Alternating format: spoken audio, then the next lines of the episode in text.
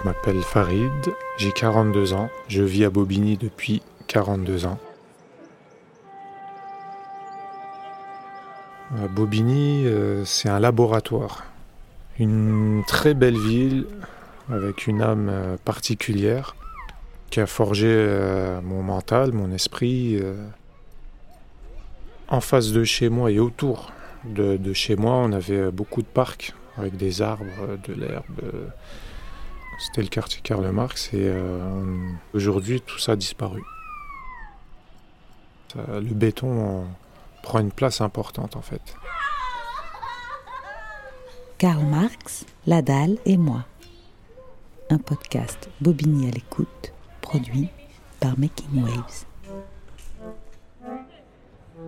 Euh, Karl Marx, c'était un ensemble de grandes tours de 18 étages, reliées par une dalle, une grande dalle, avec euh, les commerces. Il y avait beaucoup de commerces. Il y avait un bar tabac café dont le propriétaire avait un Doberman qui nous faisait flipper mais grave. Et euh, ouais, café, il y avait un restaurant, petit restaurant, la petite bouffe, ça s'appelait. Il y avait le coiffeur. Au, niveau des odeurs, euh, il y avait celle de tous les dimanches, la boulangerie. L'odeur du pain qui traversait toute la dalle. C'était un truc incroyable. À la boucherie, il y avait l'odeur de viande. De... T'avais les viandes fortes, t'avais le cochon, le porc.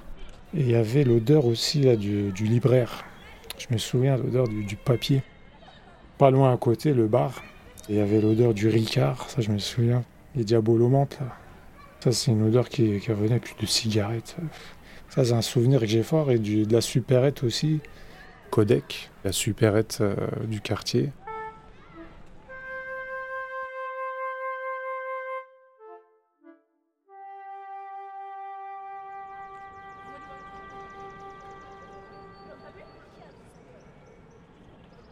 Quand j'étais petit, que je me baladais euh, sur les dalles, euh, je le voyais un peu comme euh, je sais une, aire de jeu qui, s'élevait en hauteur.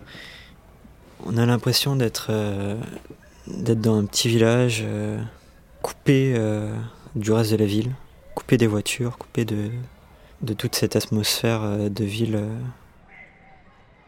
Ça, c'était bien. Ça donnait une tranquillité que les villes n'ont plus actuellement. Je m'appelle Walid, j'ai 19 euh, ans et j'habite Bobigny euh, depuis que j'ai euh, peut-être 3 ans, 4 ans. Avant, il y avait en fait une population vraiment mixte. En tant qu'enfant, moi, je voyais des parents qui étaient habillés en costume. Et puis, tu avais d'autres parents qui étaient habillés avec leur bleu de travail et qui partaient à l'usine. Et la population, au fur et à mesure, bah, toutes ces personnes euh, qui travaillaient dans les bureaux, ou même euh, ceux qui tenaient les commerces, hein, euh, milieu 90, ils sont partis. Et bah, après, avec le temps, bah, on voyait bien que les populations, elles étaient moins friquées, hein, moins d'argent. beaucoup de parents au chômage ou au RSA, RMI déjà avant, parce que c'était le RMI après le RSA. Et après, ben, le quartier a évolué euh, à partir de 2000. Euh, ben, les commerces ont commencé à, fermer.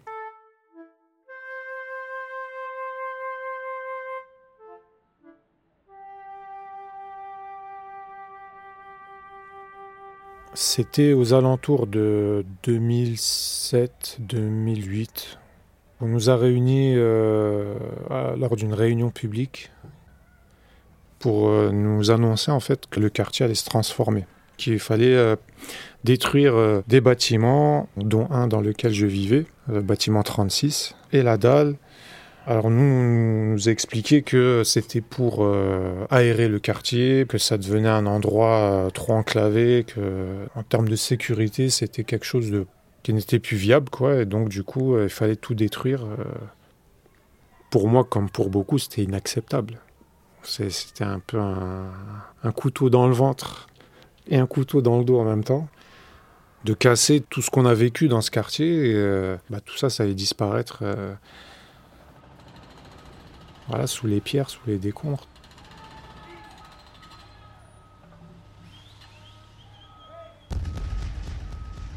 Et là, quand on a vu arriver les grues, c'était des grues immenses en plus, j'ai jamais vu ça. C'est un, Elles sont arrivées, elles ont commencé à grignoter le- la dalle. euh. C'est un son qui peut être euh, un peu flippant. C'est des explosions de pierres qui tombent. Ça faisait du bruit, on a... Ça a explosé, on, on entendait des gros blocs de pierre tomber. Ça fracassait le sol, euh, ça vibrait. Parce que en plus, c'est pas comme un, un bâtiment qui est dynamité, c'est vraiment tout le long de la journée, c'est oh, des boum boum qui euh, qu'on entend de loin quoi. On pouvait le sentir à plusieurs mètres euh, du quartier. euh, quand ça tombait, c'était impressionnant.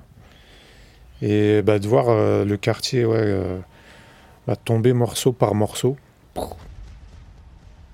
On voit le, le bâtiment euh, s'émietter petit à petit. La poussière, beaucoup de poussière. et du coup, ben, ce, ce- là, c'est d'accepter, quoi. C'est fini. C'est la fin.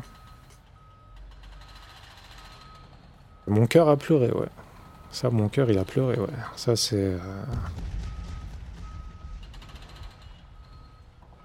Euh, pendant la destruction, je l'ai vécu comme tout le monde, je l'ai vécu comme euh, une partie de son histoire détruite, comme si on détruisait des souvenirs. Été fan des, nouveaux bâtiments, je trouvais que c'était pas une architecture qui me plaisait. On reconnaît même pas là où on est. Euh, ça, c'est le plus euh, particulier. C'est qu'on on n'arrive plus à se situer. Et euh, ça peut faire bizarre. il y a vraiment un truc de on n'est plus à Karl Max quoi. Le fait qu'on soit un auteur sur cette dalle, on pouvait regarder le ciel sans être gêné par les autres immeubles. Et euh, on peut dire que ça donnait peut-être une sensation de puissance. Sur la dalle, on pouvait toucher le ciel. Maintenant, euh, nos pieds sont dans le goudron.